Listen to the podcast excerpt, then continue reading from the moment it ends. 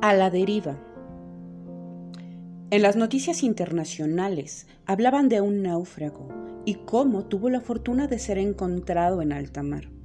Dijeron que se sujetó a una parte de su bote para poder sobrevivir. Pensaba lo bendecido que es y me imaginé la vida de este hombre durante los días en el mar. Solo, con miedo a los tiburones, sufriendo de insolación, desatando en su cuerpo fatiga no solo física, sino emocionalmente.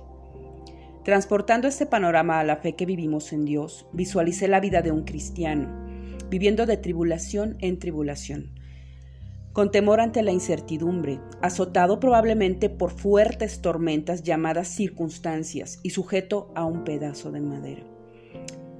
Llámese como se llame tu preocupación, Quizás sientas que llueve sobre mojado, que estás a la deriva, sin esperanza de sobrevivir al dolor que se te presenta. Y aún sabiendo que el sol saldrá a la mañana siguiente, no importa, pues en tu situación será un día más como náufrago, con sol constante, sin una sombra que te resguarde, sin agua para beber y a pesar de estar rodeado de ella.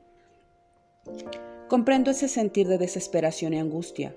He pasado por eso. Créeme, duele y hasta arde el corazón. Esta vivencia me llevó a aferrarme a la madera de esa embarcación, en sentido figurado, más bien al madero, aferrándome a la cruz donde murió Jesús.